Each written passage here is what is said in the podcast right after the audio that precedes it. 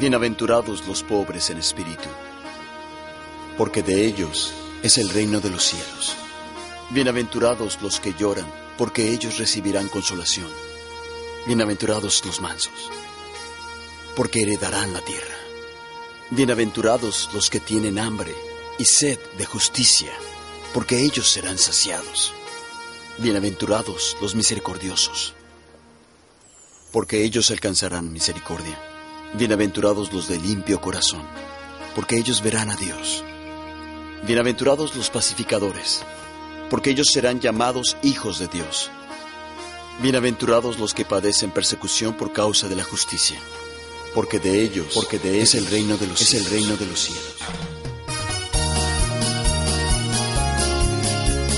A partir de este instante,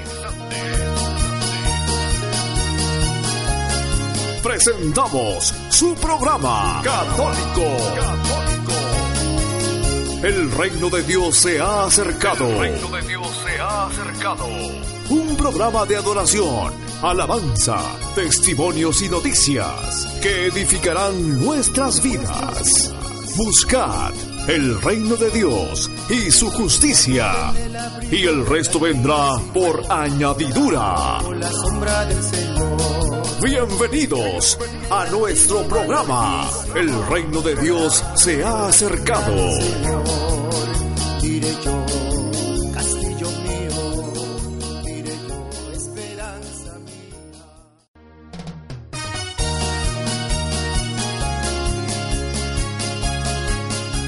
Hoy es primero de marzo del 2015. Esto es el reino de Dios. Se ha acercado.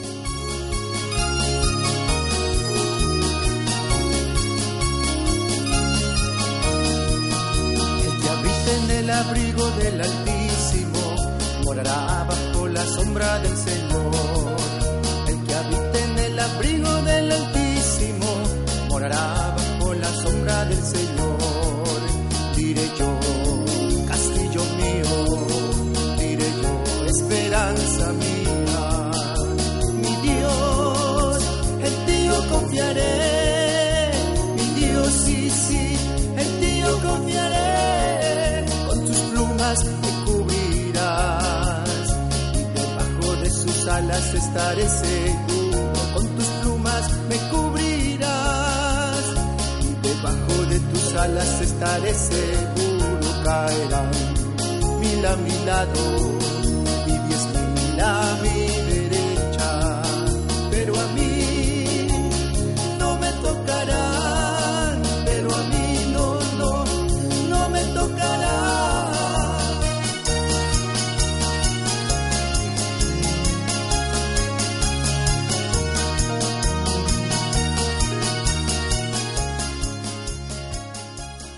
Bienvenidos hermanos y amigos a este su programa El reino de Dios se ha acercado.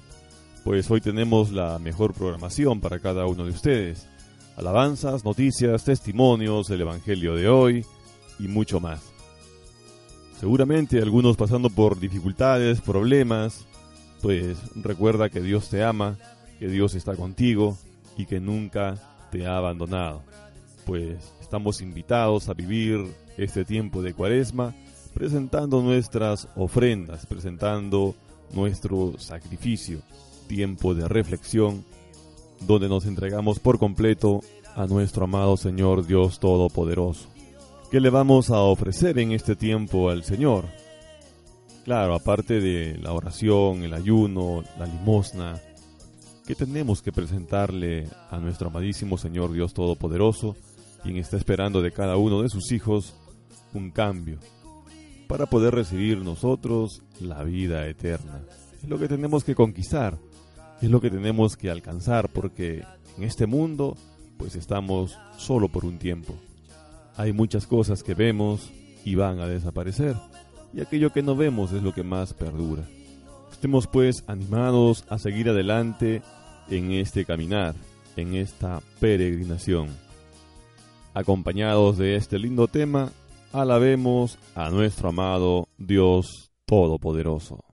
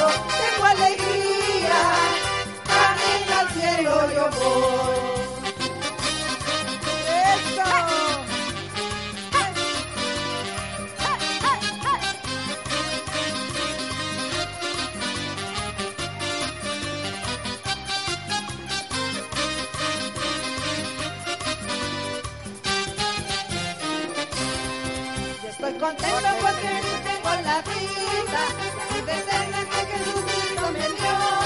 Yo tengo gozo, tengo paz, tengo alegría. Camino cielo yo voy.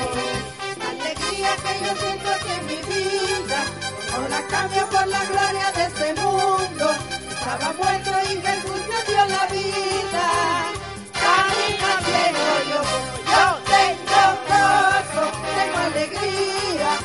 Jesús, tengo la paz, tengo la vida.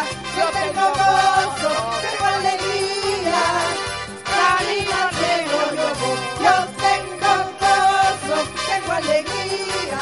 Tengo a Jesús, tengo la paz, tengo la vida.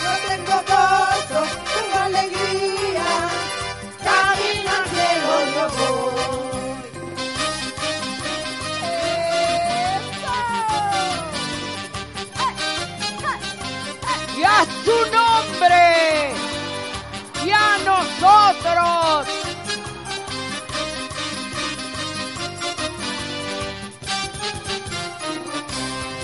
En Jesucristo yo encontré la nueva vida, la vida eterna que solamente puede dar.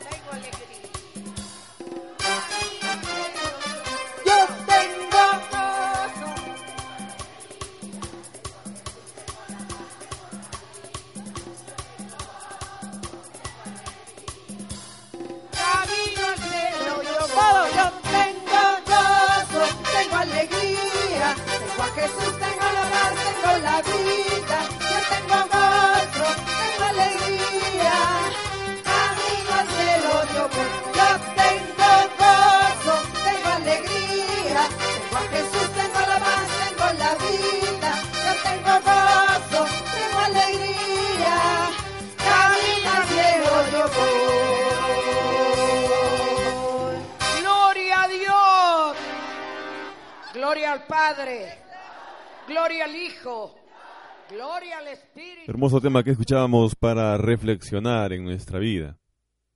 Algunas veces pensamos que cuando nos entregamos al Señor, pues todos los problemas se van a acabar. Que tal vez como por arte de magia, nuestros problemas van a desaparecer. Pero analicemos bien. Dios quiere hijos fuertes. Dios lo que nos da es su fortaleza. Recordemos cuando Dios llama a Josué y lo primero que le dice es, mira que te mando que te esfuerces, que seas valiente. Todo hijo de Dios tiene ese llamado. Todo hijo de Dios tiene que ser valiente, tiene que ser fuerte. Por ejemplo, cuando Pedro vio caminar a Jesús sobre las aguas, él quiso hacer lo mismo, por lo tanto se lo pidió al Señor. Y nuestro Señor Jesucristo pues le concedió eso. ¿Y qué representan esas aguas? Representan nuestros problemas, dificultades, todas aquellas cosas que, que estamos pasando. Por eso vamos peregrinando. Jesús no quitó esas aguas. Jesús le concedió a Pedro caminar sobre las aguas. Dios no va a quitar esos obstáculos que hay delante de nosotros. Dios nos va a dar la fuerza, la capacidad, la habilidad para poder pasar sobre ello, para poder vencer. Porque Dios quiere hijos valientes, hombres guerreros. Por algo somos hechos a imagen y semejanza de nuestro Dios Todopoderoso. Así que ya sabemos, caminemos sobre las aguas. Voy a caminar sobre las aguas,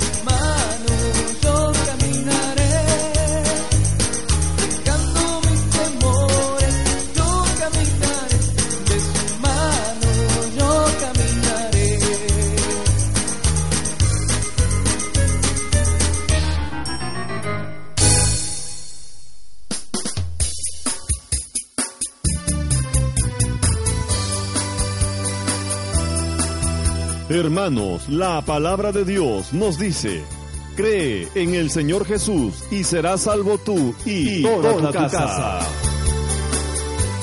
Porque creyendo aceptamos aquel que nos salva y comunicando nuestra fe, sembramos palabras de vida eterna. Presentamos En Familia.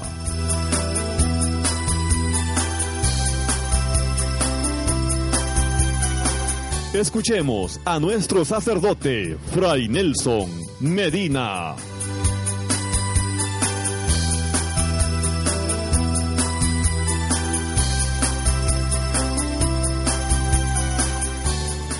Amigos, está con ustedes Fray Nelson Medina de la Orden de Predicadores. Un saludo cariñoso desde Medellín y un agradecimiento muy grande al equipo humano y técnico que hace posible este magazine en familia. Y de la familia estamos hablando en esta serie de programas. La vez pasada comentábamos cómo es necesario que haya una preparación. La familia no puede nacer en cualquier de repente, que falló un anticonceptivo y entonces viene un niño, entonces vamos a hacer una familia. La familia tampoco puede nacer, no puede tener su fuente en un proceso como automático, como sin pensar, Bueno, nos gustábamos mucho, empezamos a vivir juntos, fueron llegando los niños y ahí fue saliendo la familia. Ese no puede ser el camino.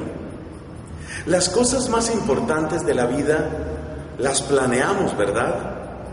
Si eso es así, ¿por qué las familias tienen que nacer de ese modo tan accidentado, tan automático, con tan poquita atención y tan poquito amor? Yo tengo la firme convicción, después de más de 20 años en el ministerio sacerdotal, tengo la profunda convicción de que los problemas de la familia empiezan mucho, mucho antes de que la gente empiece a vivir, a convivir o a casarse. El punto central, el primer punto para formar una familia es cuáles son los ingredientes. Cuando se va a construir un edificio, ponemos mucha atención a los ingredientes. El hierro tiene que ser de tal calidad, el cemento tiene que ser de tal calidad. Incluso los acabados tienen que ser de tal calidad. Ponemos ese empeño en las construcciones materiales que hoy están y mañana se acaban. ¿Por qué no ponemos el mismo empeño al construir la familia? Por eso hoy vamos a hablar de los ingredientes. Y los primeros ingredientes en una familia son un hombre y una mujer. Los niños vienen de hombre y mujer. Y por eso el lugar natural para esos niños es el amor de un hombre y el amor de una mujer. En este sentido, nuestra Iglesia Católica es muy clara. El matrimonio es el lugar donde el amor de un hombre y de una mujer hace posible la existencia y el crecimiento y la formación de niños, de nuevos seres humanos. Y precisamente porque los nuevos seres humanos van a nacer en ese santuario que es la familia, precisamente por eso tenemos que cuidar ese santuario. Es deber de todos cuidar la familia y es deber de todos aquellos que tienen vocación de familia, cuidarse, es decir, protegerse y formarse para ser familia. Un hombre, por ejemplo, un hombre que es promiscuo, que está jugando perpetuamente con el amor de la mujer, un hombre que mira a la mujer como un objeto, ese hombre ¿Qué clase de familia va a formar? ¿Cómo va a ser su familia? ¿Cómo va a ver él a su esposa?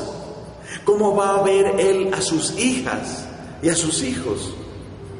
Eso quiere decir que el muchachito irresponsable que juega a tener muchas novias ya está preparando su fracaso familiar. La niñita, la adolescente, que ya juega a exhibirse, por ejemplo, en Facebook, la niñita que juega a ponerse ropas provocativas, engendrando tentaciones de obscenidad en otros, ya no se está preparando para la familia. Los ingredientes, ¿con qué ingredientes estamos haciendo nuestras familias? Ese será nuestro tema en nuestro siguiente programa. Estamos presentando El reino de Dios se ha acercado. A ver esas palmas para nuestra mamita.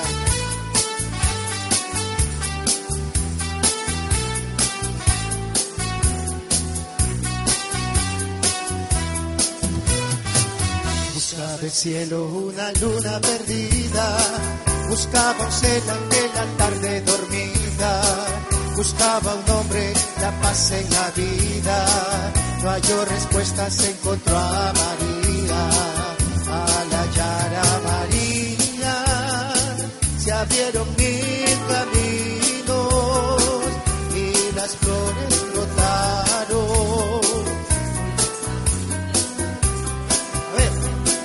A, ver. la Yara María se abrieron mil caminos y las flores brotaron en los jardines dormidos. Así es nuestra madre, hace brotar una flor donde el hombre no puede creer, hermanito. Así es nuestra madre, por eso le alabamos esta noche. Nació la esperanza del niño en la India, muere injusticia, llegó al fin María. Crecieron rosas donde había guerra, el hombre vio que existían nuevas eras, entendió que las armas no era la mejor defensa, empuñó un rosario y se marchó a su vereda. A ver si me acompaña.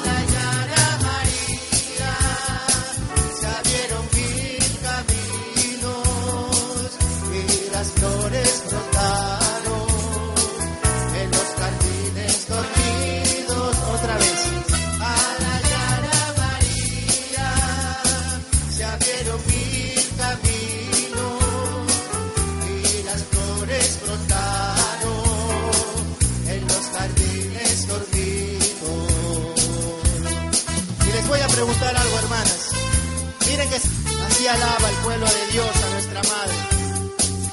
Esa madre que entregó ese vientre, su sangre, sus entrañas, para darle vida al Hijo de Dios. Arriba.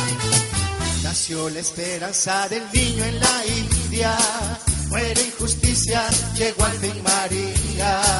Crecieron rosas donde había mil y el hombre vio que existían nuevas eras,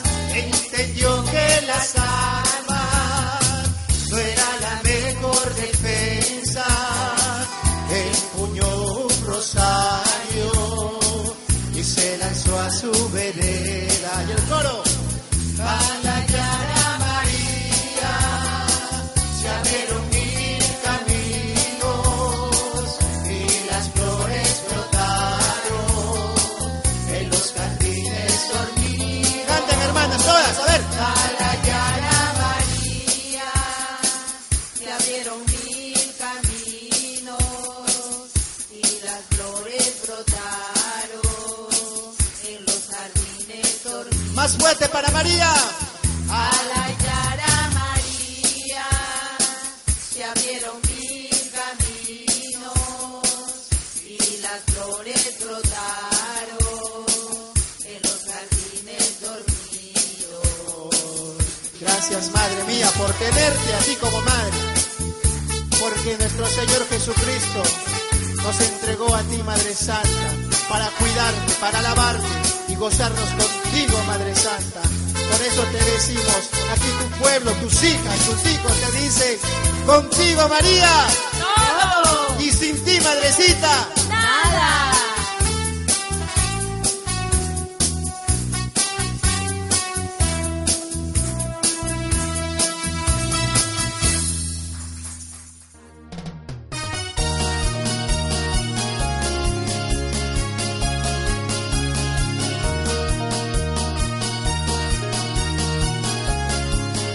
Mensajes y volvemos con más a través de los 92.3 de Radio Star y su programa El Reino de Dios se ha acercado.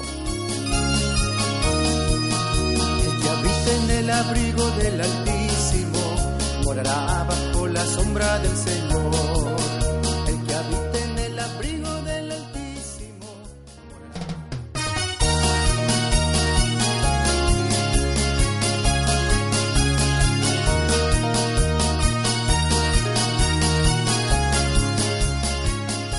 Estamos hermanos en la segunda parte de nuestro programa.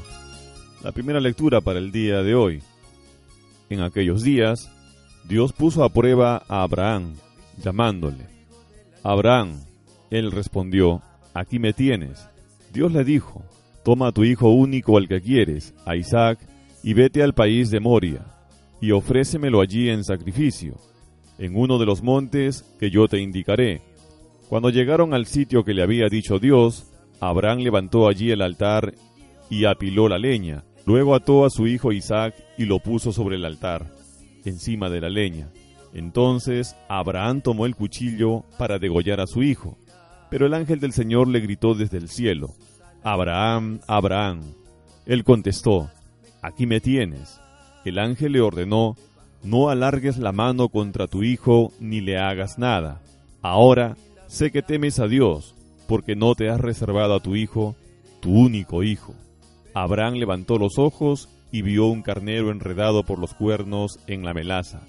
Se acercó, tomó el carnero y lo ofreció en sacrificio, en lugar de su hijo.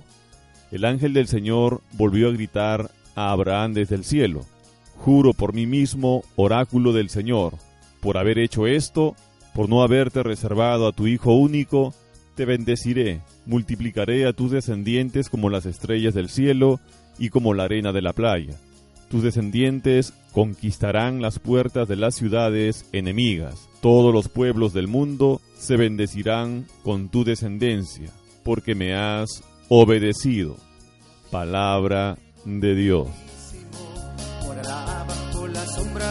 En este mensaje encontramos algo muy importante, la obediencia de Abraham, pues él obedeció a Dios y como resultado pues obtuvo una muy buena recompensa, pero tuvo que realizar un sacrificio.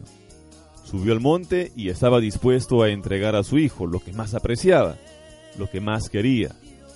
Esto era muy costoso en realidad, pues Dios no permitió que Abraham sacrificara a su hijo, pero con esto nos da un mensaje, que el amor se demuestra con sacrificio, que el amor es negarse a uno mismo, el amor es servicial, el amor es paciente, el amor todo lo puede, todo lo espera, todo lo soporta. Este amor puro solo lo tiene Dios. Él no permite que Abraham sacrifique a su hijo, pero probó su fe. Sin embargo, nuestro Padre Celestial sí lo hace, entregándonos a Jesús para el perdón de nuestros pecados, lo que nosotros a veces no estamos dispuestos a hacer, pues Dios ya lo hizo, Él nos ama, Dios te ama, Él te ofrece el perdón a través de su Hijo. Acéptalo en tu corazón y tendrás vida nueva y eterna. Recuerda, Dios te ama. Saludo muy especial para Dayana Llerena y su hijo, que nos sintoniza a través de las redes sociales. Sientes que no puedes seguir, que han dañado tu vida, que eras vela encendida y alguien sin importarle sopló. Sientes que no puedes seguir que han pasado los años y fue tanto el engaño, piensas que no podrás olvidarlo.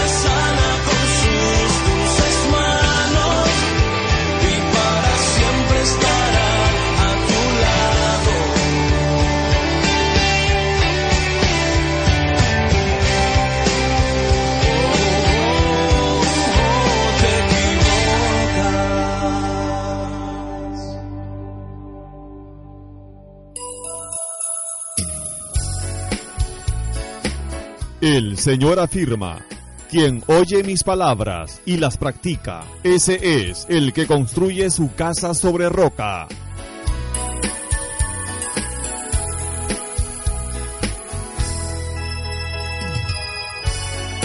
Vienen los torrentes, soplan los vientos, pero esta no se precipita porque está bien construida. Presentamos Edificando nuestra casa.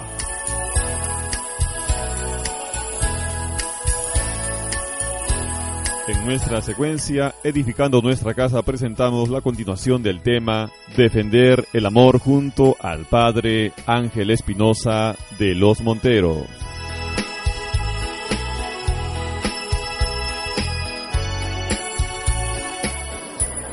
Cada vez que me emborracho, mi mujer realmente, deja de emborracharte. Cada vez que le recuerdo el pasado, cada vez que toco el tema de los suegros, cada vez que tal, deja de, deja de, y vas a ver cómo crece la felicidad, la paz y la armonía entre ustedes dos. Deja de. Claro, ¿qué pasa si preguntas hoy mismo o a más tardar mañana, ¿te estoy haciendo feliz? Mira, lo mejor que te puede pasar es que te respondan sí, pero. Sí, pero qué? Sí, pero me gustaría que estuviéramos más juntos. Sí, pero me gustaría más intimidad. Sí, pero me gustaría que estuvieras más con los niños. Sí, pero me gustaría que no peleáramos tanto. ¿Sabes yo qué quiero que estoy queriendo provocar? Que ustedes lleguen a estas tres preguntas y por escrito se pongan los dos. ¿Cómo te puedo hacer más feliz? Solo lo pueden saber ustedes, ¿eh? No hay un librito que, mira, responde estas 30 preguntas y ya está. No, no, tu manual es tu mujer, tu manual es tu marido. Solo ella y él te puede decir con toda sinceridad qué quieren. Y además, estamos hablando de cosas gratis, ¿eh? Sí, porque si te estoy haciendo feliz, sí, pero vi en una vitrina un collarcito de oro de 24 quilates. No se trata, no se trata de eso, ¿eh? Eh se trata de las cosas que te, que te salgan del corazón. Pues bueno, ¿qué más significa defender? Defender significa no posponer, no posponer. El amor no se deja para mañana. Mañana tendrás que amar más. Si de jóvenes ustedes no aprendieron a amarse o le dieron prioridad a otras cosas, por ejemplo, ahora no podemos salir nunca a tomar unos tacos porque están los niños chiquitos. Ahora no podemos nunca salir solos porque no tenemos a la babysitter. Ahora no podemos dar porque no podemos gastar. Ahora no podemos tal, pero ya, más adelante, ¿llegará él más adelante? ¿O cuando llegue el futuro, ustedes dos ya no querrán saber nada de ustedes? Como ese señor que le dice a su mujer, vieja, ahora sí voy a amarte. por mí, te puedes ir a Júpiter, a Neptuno o a Plutón. Ahora que, ahora que hiciste así, me acordé hace tres días entrando yo a Estados Unidos, delante de mí estaba un muchacho que me ha matado de risa porque llega a la aduana para entrar ahí en Los Ángeles, pues ya le preguntan nombre, esto, lo otro, y de pronto el policía le hace así, y este tipo le hace, pon la huella,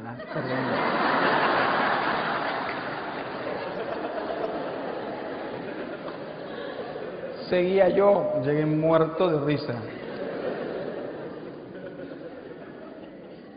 Me lo voy a apuntar aquí. Bueno, pues ya está.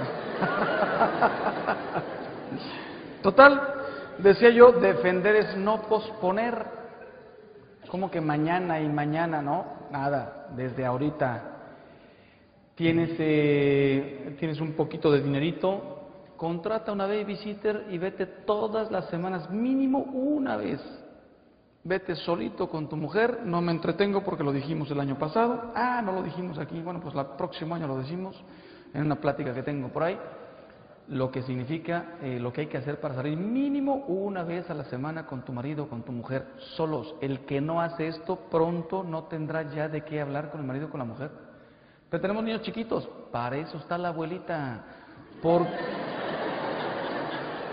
¿Por qué Dios inventó a las abuelitas?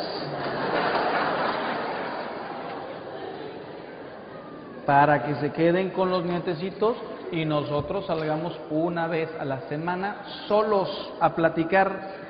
Quien no hace esto desde, la, desde el inicio del matrimonio, los quiero ver cuando llegue la edad. Miren, la edad es maravillosa. O se convierte en tu mejor aliado y cómplice o en tu peor enemigo. Hiciste las cosas bien desde el inicio, tu mejor aliado. ¿Quiénes se conocen y se aman más? ¿Los que tienen cinco años o los que tienen 45 de casados? Ya tienen nietos, son una uña y carne, toda la vida juntos, se entienden de maravilla. Si no hiciste las cosas bien, la edad se convierte en tu peor enemigo. No hablabas al inicio, espérate que llegue la edad.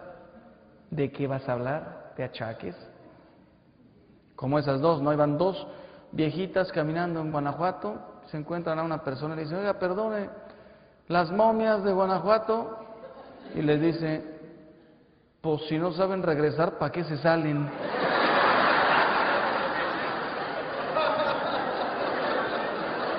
La edad todo lo complica.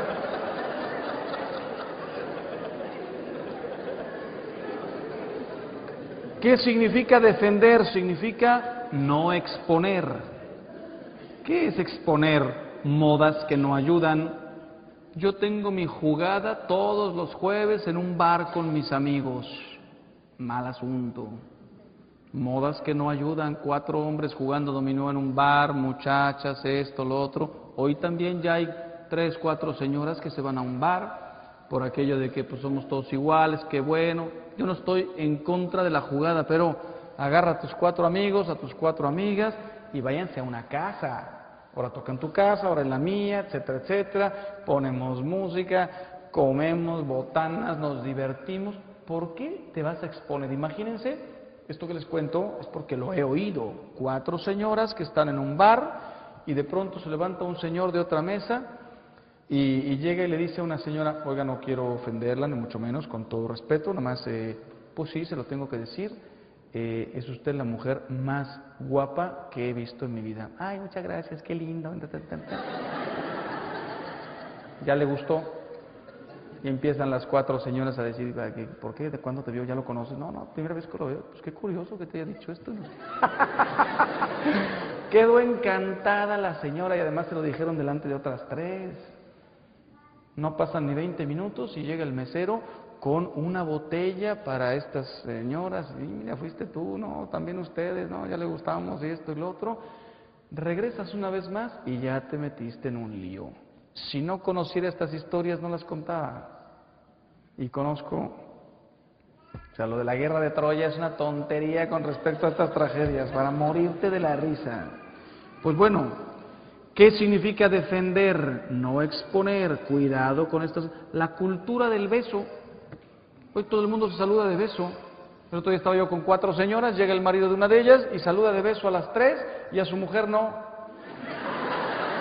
Le digo, te presento a tu vieja. Padres que estamos juntos todo el día. Primero un beso a tu mujer, después a los demás.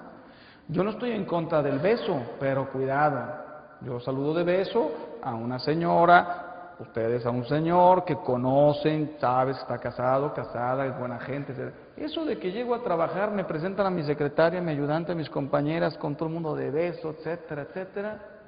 Mal asunto. Hasta los padres nos quieren meter en estos rollos. Acabo de conocer por primera vez una vida, en, mi vida una señora te quiere saludar de beso. Yo, por lo general, cuando no las conozco, estiro la mano. Por dentro pienso, quieta, ¿Qué ¿Para qué nos metemos en berenjenales? Pero esto pasa, por tanto, no exponer, no exponer. ¿Qué significa defender? Procurar toda la compañía, toda la cercanía posible, dedicarse tiempo, todo el tiempo que puedas, respetando ciertos espacios. Vete a jugar con tus amigos, vete a trabajar, sí, pero compañía tampoco eh, atosigar, pero sí compañía, porque esto los ayuda a protegerse. Estoy, estoy frecuentemente con, con mi mujer, sin imponer, ¿no? Perdonar, sí, no te vaya a pasar lo que le pasó a ese que le dice a su mujer, oye, ¿te acuerdas cuando me accidenté? ¿Tú estabas conmigo? Sí, mi amor, yo estaba a tu lado. ¿Te acuerdas cuando quebró el negocio, que fue un desastre todo lo que perdimos? ¿Tú estabas conmigo? Sí, mi amor, yo estaba contigo. ¿Te acuerdas cuando me asaltaron y me quitaron las tarjetas, el pasaporte, lo que tardé en recuperar? ¿Tú estabas ahí? Sí, yo estaba a tu lado. Oye, en buen plan, ¿no serás tú la que me trae mala suerte? Cuidado. Y entramos a un tema interesantísimo que es este, defender es perdonar. Estamos presentando El reino de Dios se ha acercado.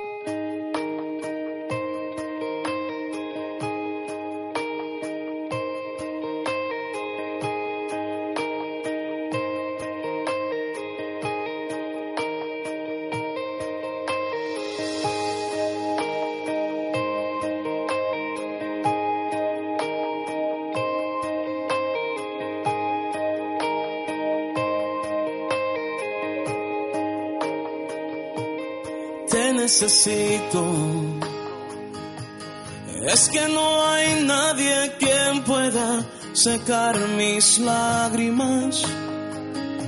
En la tormenta, oh Señor, tú eres mi calma.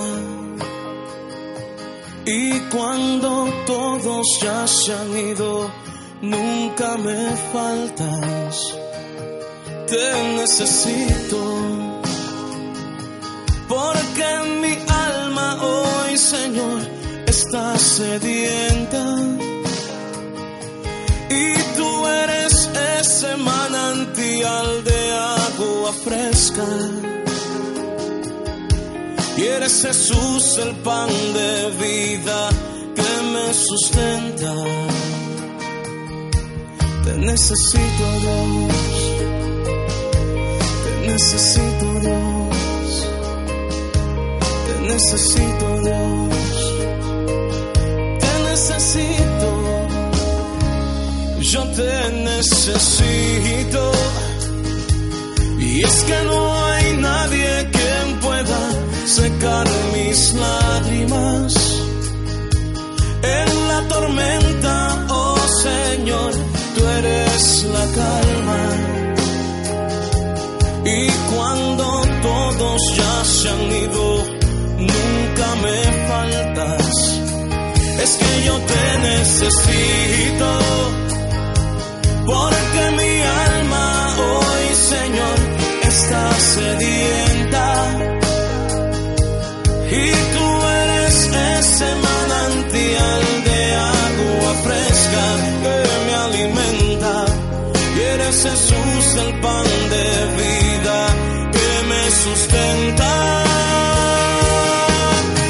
necesito Dios, te necesito Dios, ahora mismo. Te necesito Dios, te necesito Dios, ahora mismo. Te necesito Dios, te necesito Dios, ahora mismo. Te necesito Dios, te necesito Dios, ahora mismo pues levanto mis manos y doblaré mis rodillas. Yo clamaré hacia el cielo, te necesito Dios,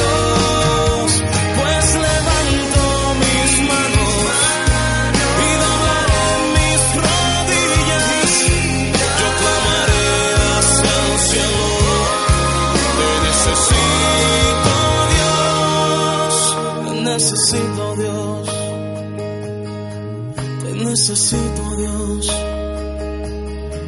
te necesito Dios.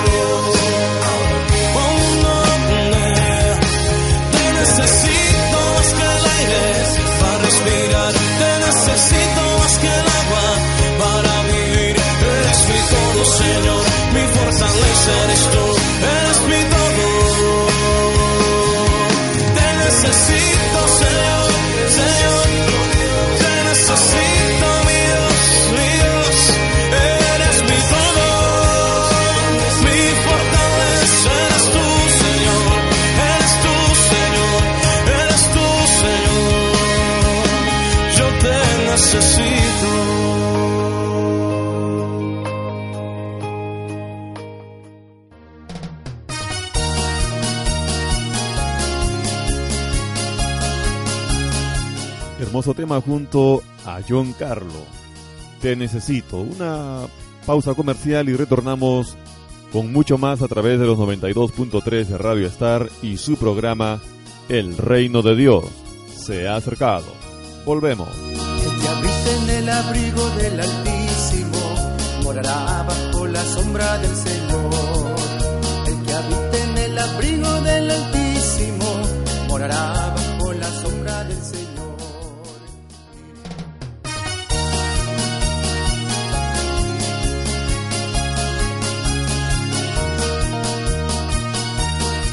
Hermanos, nos encontramos ya en nuestro tercer bloque. En unos momentos más estaremos presentando noticias cristianas. El salmo correspondiente al día de hoy, Salmo 115. Tenía fe aun cuando dije, qué desgraciado soy.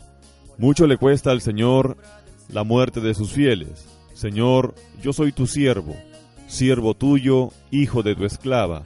Rompiste mis cadenas te ofreceré un sacrificio de alabanza, invocando tu nombre, Señor. Cumpliré al Señor mis votos en presencia de todo el pueblo, en el atrio de la casa del Señor, en medio de ti, Jerusalén. Sí, hermanos, vamos a alabar al Señor. Cuando venga el Señor de los cielos, estés vivo o estés muerto, ¿qué cuenta le darás? Cuando venga el Señor de los cielos, estés vivo o estés muerto, ¿qué cuenta le darás? Amigo, amigo, ya no peques más. Jesús te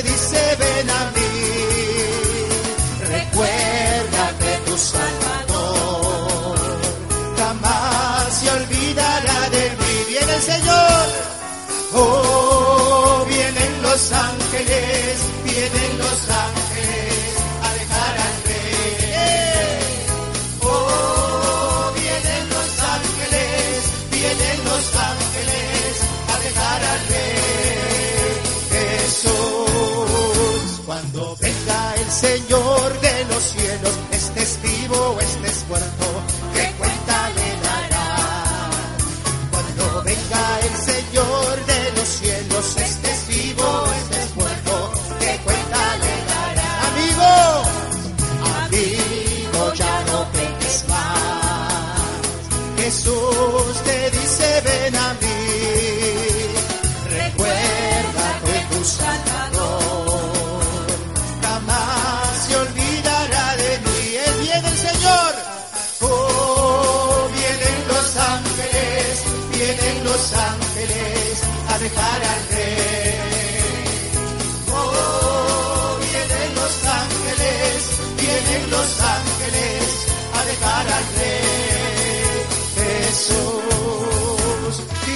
Señor con poder, rodeado de ángeles, hermano.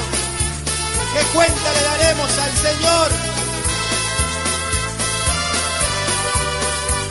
Bendito y alabado Señor.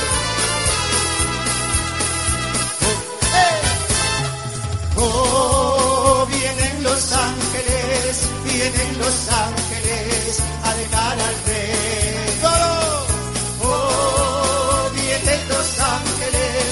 Vienen los ángeles a dejar al rey. Jesús, y bendito Señor. Ya no habrá más lágrimas, Señor. Queremos escalar esos peldaños junto contigo, Señor, y con tu espíritu. Vamos a pedirle al Señor. Quiero escalar, Señor, contigo. Dame esa fuerza que necesito, Padre amado.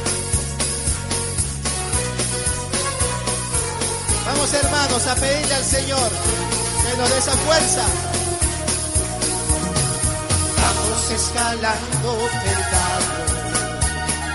Vamos mirando esa cruz, sigamos el camino angosto, con Cristo es mucho mejor.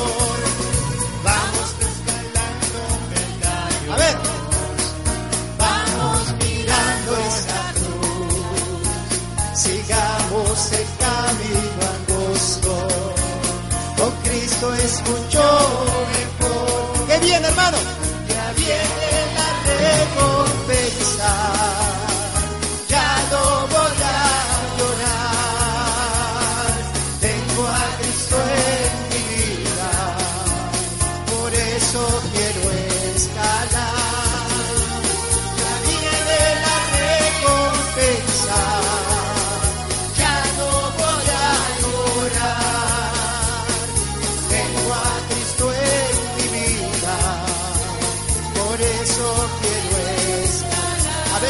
Siento débil. A veces me siento débil. Díselo al Señor. Ya no puedo escalar. ¿Pero qué haces? Bajo mis manos al cielo. Viene Cristo y fuerzas me da. A veces me siento débil. Ya no puedo escalar. Levanto mis manos al Y fuerzas me.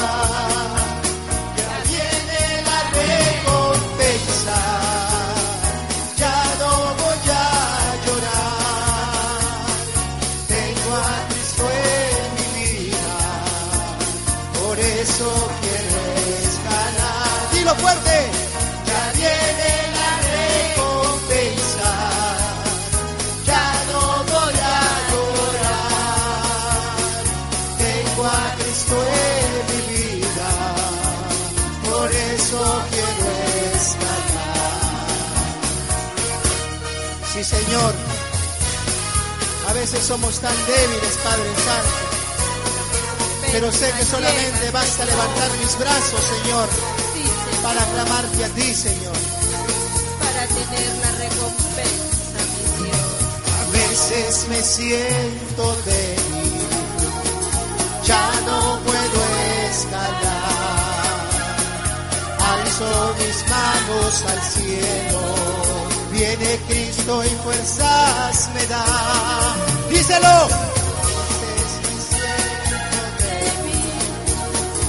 Ya no puedo escalar. Alzo mis manos al cielo. Viene Cristo y fuerzas me da. Viene tu recompensa.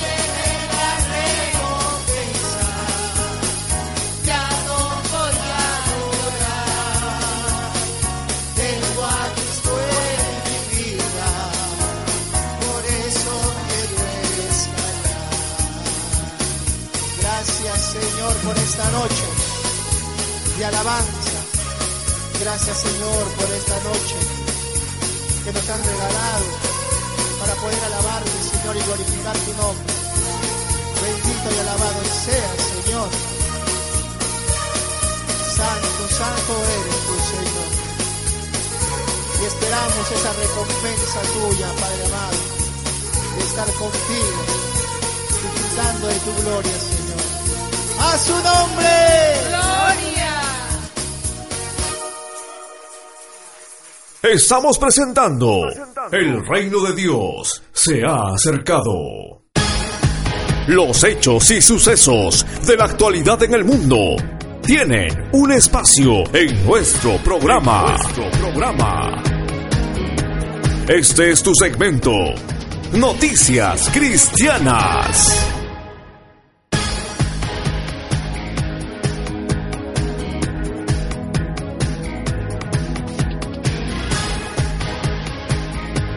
Papa Francisco en Santa Marta. Si eres injusto con tus trabajadores, no des limosna. Arandé lanza un concurso de videos para mostrar la otra cara de África.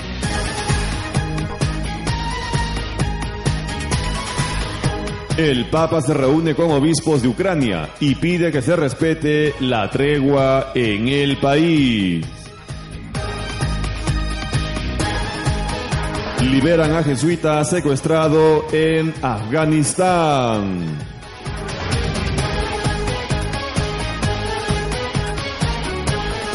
Papa Francisco autoriza el entierro de un hombre sin hogar en el cementerio teutónico del Vaticano.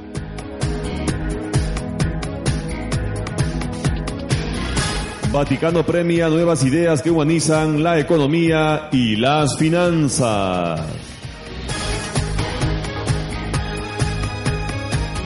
Estos son los titulares, titulares en Noticias Cristianas.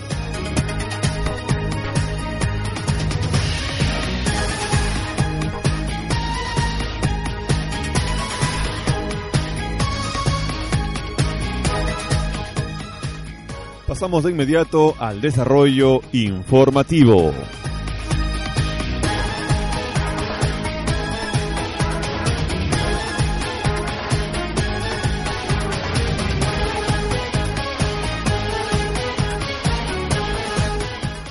Papa Francisco en Santa Marta, si eres injusto con tus trabajadores, no des limosna. En su homilía en Casa Santa Marta, el Papa habló sobre la coherencia y la injusticia. Aseguró que muchas veces los cristianos separan la fe de la justicia y puso el ejemplo de aquellos que dan donativos a la Iglesia y luego son injustos con sus trabajadores. Ma alla tua chiesa, casa tua, con quelli che dipendono di te, siano i figli, siano i nonni, siano i dipendenti. Sei generoso? Sei giusto? Tu non puoi fare offerte alla Chiesa sulle spalle della ingiustizia che fai con i tuoi dipendenti. Questo è un peccato gravissimo. Francisco pidió a los cristianos que en Cuaresma les dediquen tiempo a los que más lo necesitan.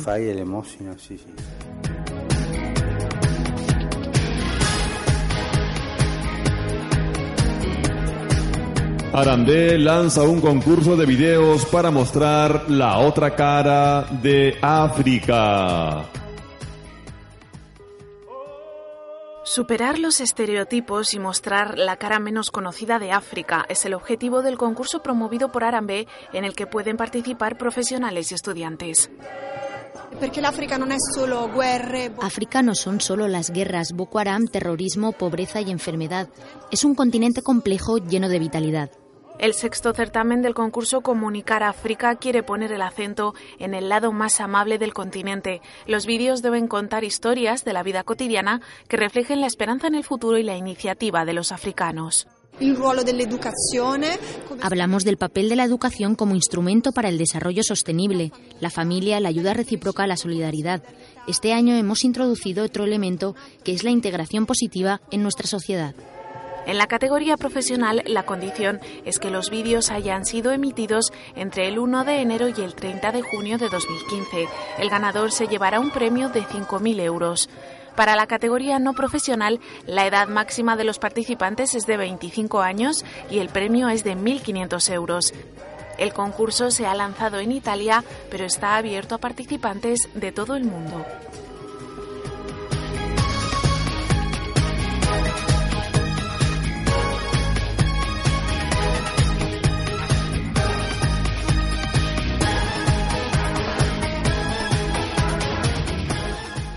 El Papa se reúne con obispos de Ucrania y pide que se respete la tregua en el país. Los obispos de Ucrania han visitado al Papa para explicarle la situación del país. Primero lo han visto los de la Iglesia greco-católica con su arzobispo mayor Sviatoslav Shevchuk. I colori ucraini sono belli. e i lavori, tutto. Luego el Papa estuvo reunido también a puerta cerrada con los de la Iglesia Latina. Molto triste. Después rezaron juntos y como es habitual, el Papa les entregó por escrito un discurso sobre la situación del país. Les ha dicho que reza por la paz y por las víctimas. También ha pedido a todas las partes del conflicto que pongan en práctica los acuerdos y respeten la tregua. El Papa asegura que conoce los hechos históricos que han marcado vuestra tierra.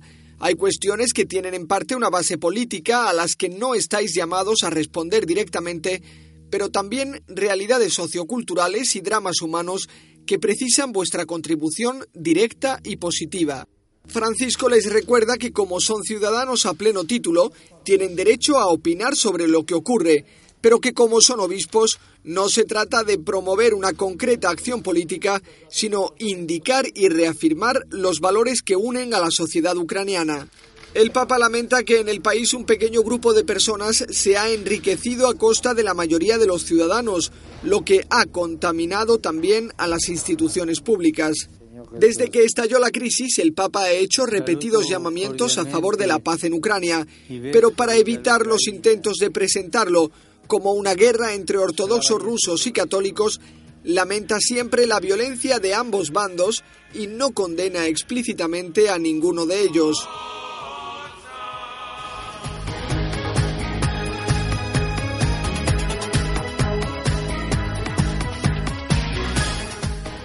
Liberan a jesuita secuestrado en Afganistán.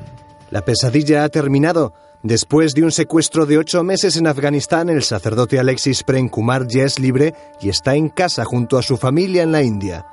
Sus compañeros del servicio jesuita a refugiados dieron un suspiro de alivio cuando recibieron su llamada telefónica para comunicarles la buena noticia.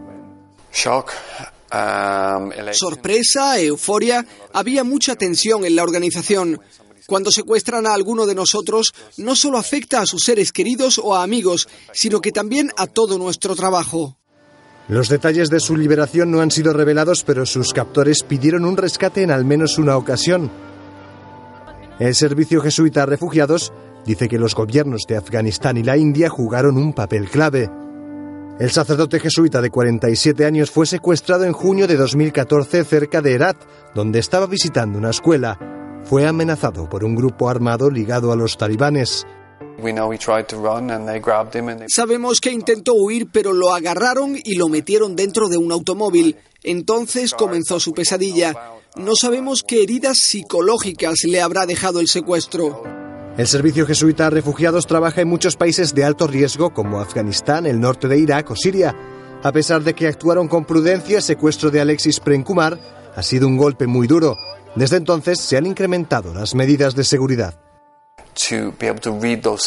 Necesitamos mejores mecanismos de seguridad para reconocer las señales de alarma para proporcionar a nuestros equipos entrenamientos y procedimientos y saber cómo salvar vidas, no solo la propia, sino también la de las personas para las que trabajamos. Alexis Prenkumar no ha querido contar nada de lo sucedido durante su secuestro porque dice que todavía no está preparado. Asegura que ahora lo importante es que ya está en casa.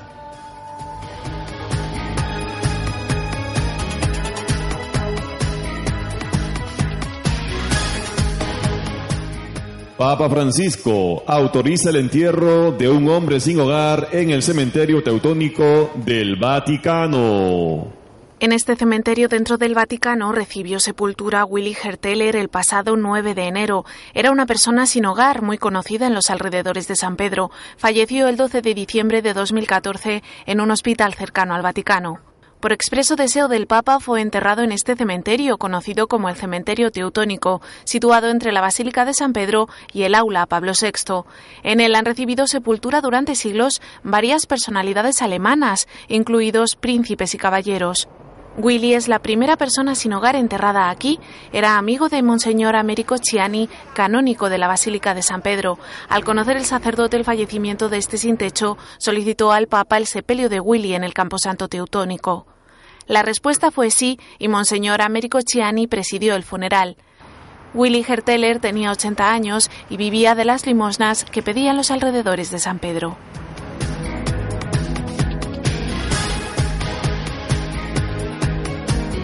Vaticano premia nuevas ideas que humanizan la economía y las finanzas. Cambiar el rostro de la economía y de las finanzas y buscar un sistema económico basado en la ética que pueda corregir los errores del pasado. Es el empeño de la Fundación Pontificia Centesimus Annus, que entregará su premio Economía y Sociedad a tres autores que han aportado nuevas ideas para lograrlo. Este premio, ¿qué es?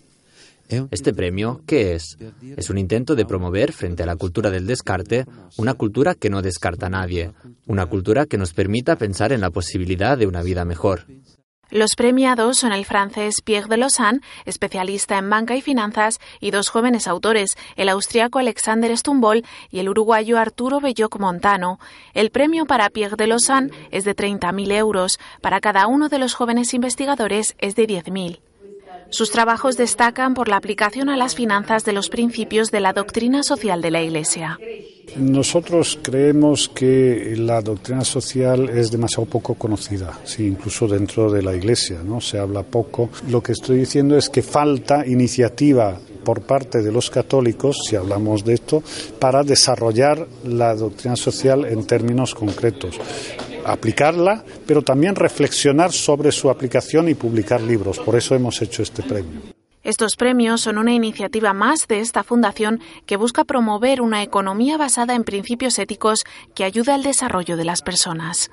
Dentro de la doctrina social de la, de la Iglesia hay una inspiración para un renacimiento económico eh, vital, ¿no? Es decir, poniendo cualquier cosa que se haga al servicio de la sociedad en primer lugar y no en segundo lugar. La Fundación Centesimus Annus concedió este premio por primera vez hace dos años. La ceremonia de entrega de los premios en esta segunda edición se celebrará el próximo 26 de mayo y estará presidida por el cardenal Pietro Parolin.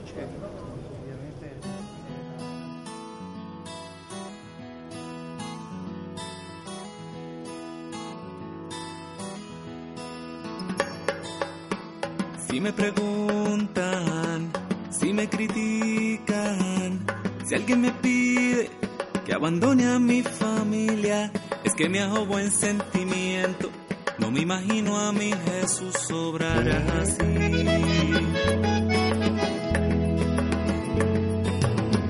Entre alegrías y muchas penas, hay una sangre que corre fuerte por mis venas, y enamorado en pan y vino, y he jurado mi destino, porque yo, católico soy de sacramentos, de vela en mano y procesión, del evangelio,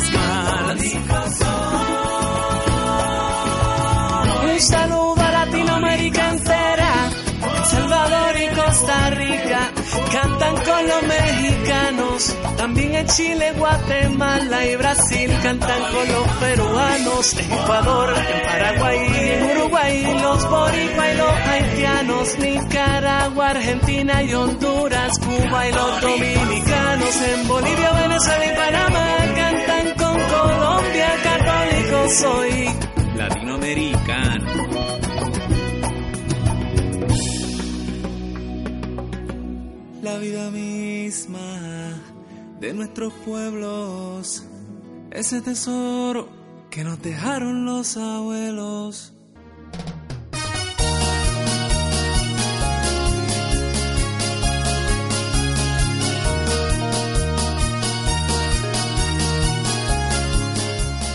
La pausa comercial y retornamos con más en su programa El reino de Dios se ha acercado. Volvemos.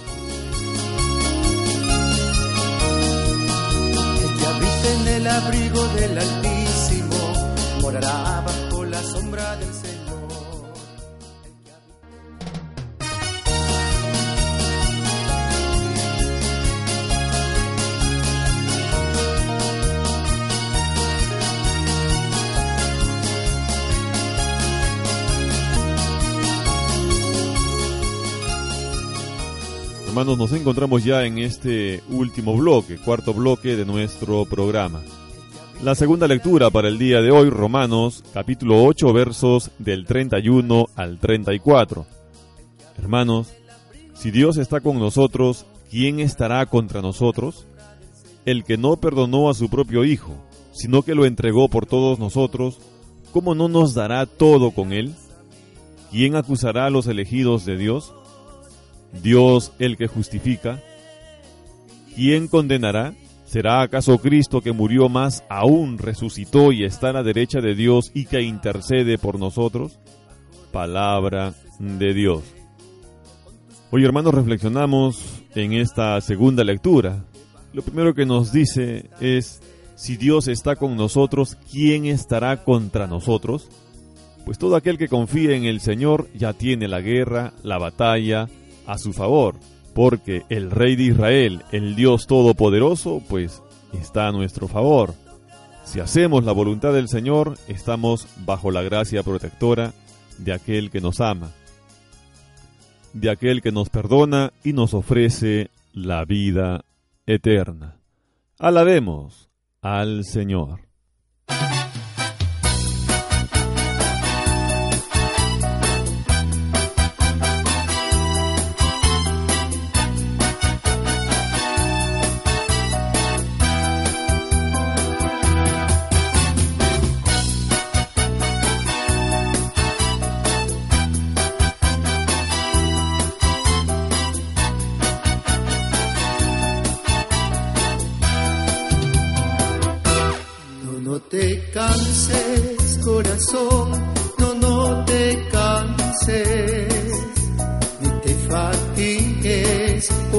Dios está contigo. No te abandona, Él jamás no te abandona. Él peleará, Él luchará, Él vencerá. Corazón, corazón, corazón alaba llave, corazón, corazón, alaba llave, corazón, corazón, alaba llave.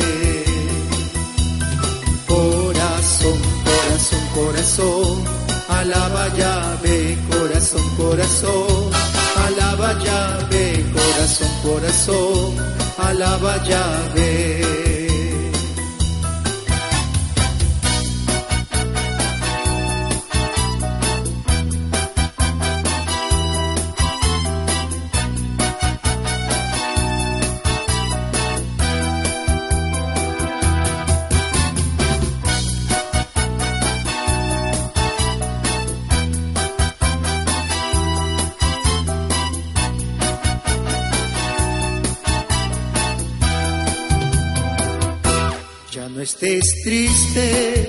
Corazón, ya no estés triste, ni te fatigues, porque Dios está contigo. No te abandona, Él jamás no te abandona. Él peleará, Él luchará, Él vencerá. Corazón corazón, corazón, alaba llave, corazón, corazón, alaba llave, corazón, corazón, alaba llave. Corazón, corazón, corazón, alaba llave, corazón, corazón, alaba llave, corazón, corazón, alaba llave.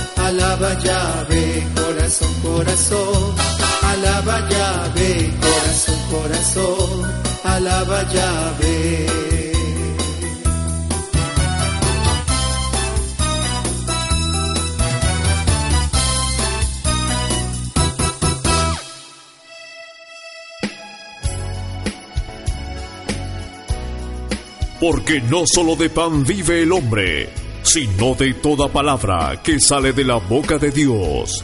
Presentamos el Evangelio de hoy. De hoy.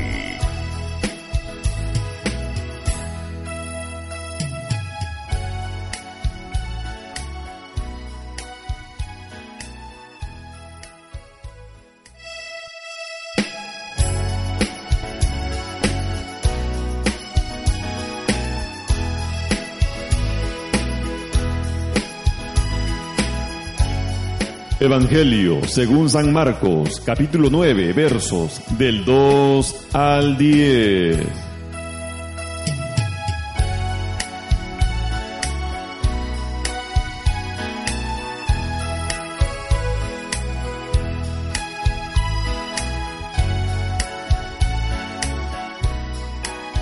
Seis días después, Jesús llevó a Pedro, a Santiago y a Juan hasta un cerro alto para estar solos. Frente a ellos Jesús se transformó. Su ropa se puso tan blanca y brillante como jamás aquí en la tierra podría blanquearse. Luego los tres discípulos vieron aparecer al profeta Elías y a Moisés conversando con Jesús. Entonces Pedro le dijo a Jesús, Maestro, qué bueno que estemos aquí. Vamos a hacer tres enramadas, una para ti, otra para Moisés y otra más para Elías. Los discípulos estaban muy asustados y Pedro se puso a hablar sin pensar en lo que decía. De pronto bajó una nube y se detuvo sobre ellos. Desde la nube se oyó una voz que decía, Este es mi hijo, yo lo amo mucho. Ustedes deben obedecerlo. Enseguida miraron a su alrededor y ya no había nadie con ellos. Solo estaba Jesús. Mientras bajaban del cerro, Jesús les ordenó que no le contaran a nadie lo que habían visto hasta que Él, el Hijo del Hombre, resucitara. Pedro, Santiago y Juan guardaron el secreto, pero se preguntaban qué significaba aquello de resucitar.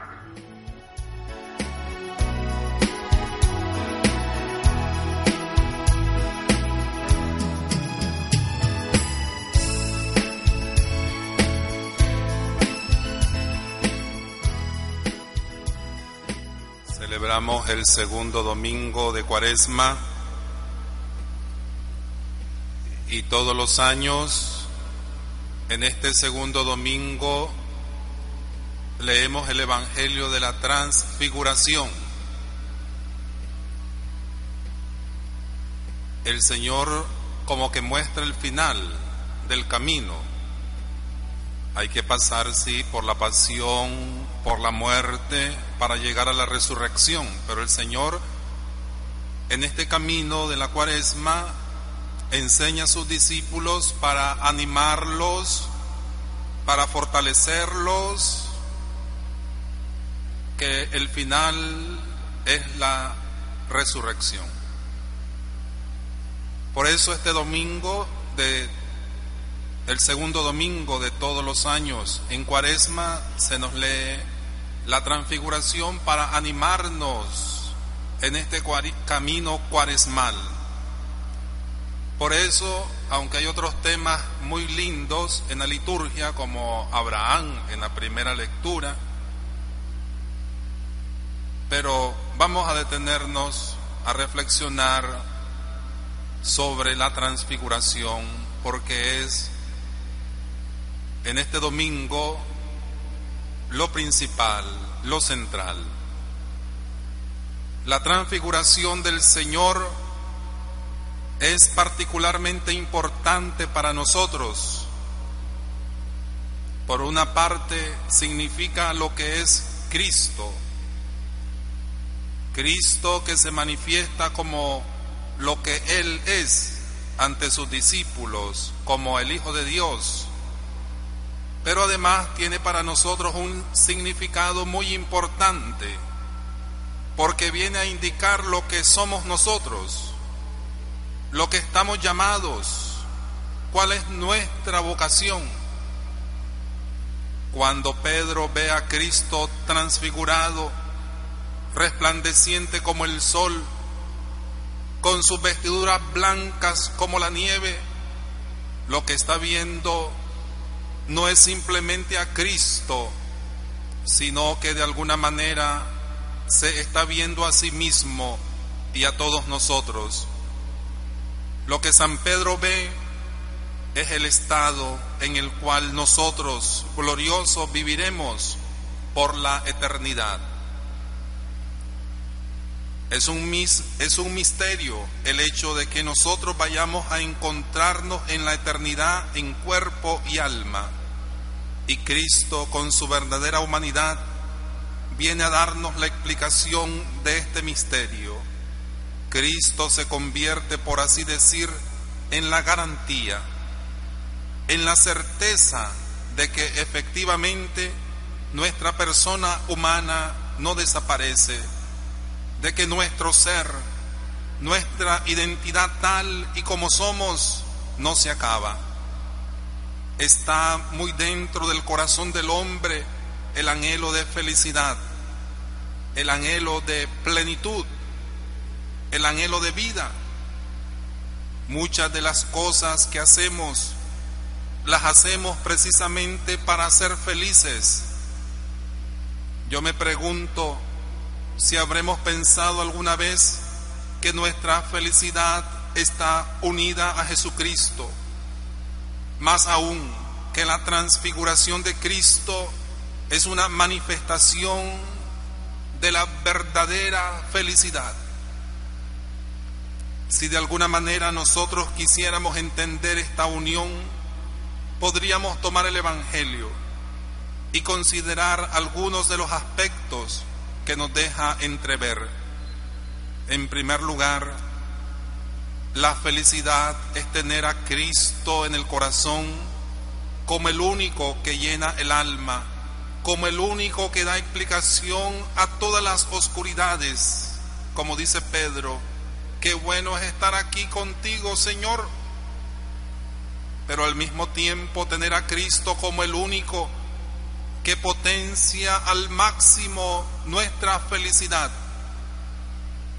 Las personas humanas a veces pretendemos ser felices por nosotros mismos, con nosotros mismos, con nuestras propias fuerzas, pero acabamos dándonos cuenta de que eso no se puede. ¿Cuántas veces hay amarguras tremendas en nuestros corazones? ¿Cuántas veces hay pozos de tristeza que uno puede tocar cuando va caminando por la vida? ¿Sabemos nosotros llenar esos pozos de tristeza, de amargura o de ceguera con la auténtica felicidad que es Cristo? Cuando tenemos en nuestra alma una decepción, un problema, una enfermedad, una lucha, una inquietud, sabemos auténticamente meter a Jesucristo dentro de nuestro corazón diciéndole, qué bueno es estar aquí. Hay una segunda parte de la felicidad, la cual se ve simbolizada en la presencia de Moisés y de Elías. Moisés y Elías para la mentalidad judía no son simplemente dos personas históricas, sino que representan el primero la ley y Elías el segundo a los profetas. Ellos nos hablan de la plenitud que es Cristo como palabra de Dios, como manifestación y revelación del Señor a su pueblo. La plenitud es parte de la felicidad. Cuando uno se siente triste es porque algo falta, es porque no tiene algo. Cuando una persona nos entristece en el fondo, no es por otra cosa, sino porque nos quitó algo de nuestro corazón y de nuestra alma. Cuando una persona nos defrauda y nos causa tristeza, es porque no, no nos dio todo lo que nosotros esperábamos que nos diera. Cuando una situación nos pone tristes o cuando pensamos en alguien y nos entristecemos, es porque hay siempre una ausencia, no hay plenitud. La transfiguración del Señor nos habla de la plenitud, nos habla de que no existen carencias, de que no existen limitaciones, de que no existen ausencias. ¿Cuántas veces las ausencias de los seres queridos son tremendos motivos de tristeza y de pena. Ausencias físicas unas veces, ausencias espirituales otras, ausencias producidas por una distancia que hay en kilómetros medibles o ausencias producidas por una distancia afectiva. Aprendamos a compartir con Cristo todo lo que Él ha, venido a hacer a este mundo. El saber ofrecernos, ser capaces de entregarnos a nuestro Señor cada día para resucitar con Él cada día. Si con Él morimos, dice San Pablo, resucitaremos con Él. Si con Él sufrimos, gozaremos con Él. La transfiguración viene a significar de una forma muy particular nuestra unión con Cristo. Ojalá que en este día no nos quedemos simplemente escuchando este Evangelio y viendo la transfiguración como un milagro más, tal vez un poquito más espectacular por parte de Cristo, sino que viendo a Cristo transfigurado, nos demos cuenta de que esa es nuestra identidad, de que ahí está nuestra felicidad, una felicidad que vamos a ser capaces de tener sola y únicamente a través de la comunión con los demás, a través de la comunión con Dios. Una felicidad que no va a significar otra cosa sino la plenitud absoluta de Dios y de todo lo que nosotros somos en nuestra vida una felicidad a la que vamos a llegar a través de ese estar con Cristo todos los días, muriendo con Él, resucitando con Él, identificándonos con Él en todas las cosas que hagamos. Pidamos para nosotros la gracia de identificarnos con Cristo como fuente de felicidad. Pidámoslas también para los que están dentro de nuestro corazón y para aquellas personas que no son capaces de encontrar que estar con Cristo es lo mejor que un hombre o que una mujer pueden tener en su vida.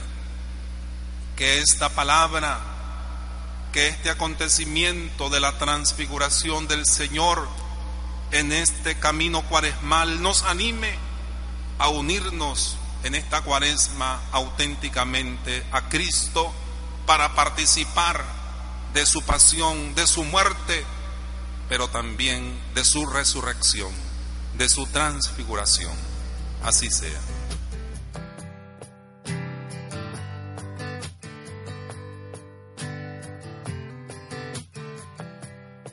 Si tú abres los cielos, de seguro caerán lluvias de bendiciones y me mojarás. La sequía me mata y pronto moriré como ave que no tiene que beber. Por eso llueve, moja mi interior. Llueve, dale agua este corazón llueve. Necesito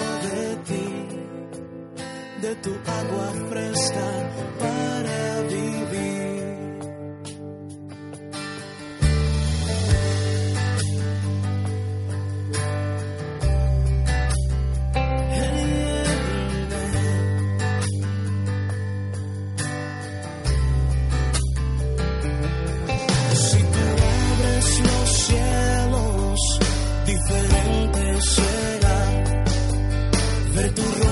es lo que siempre.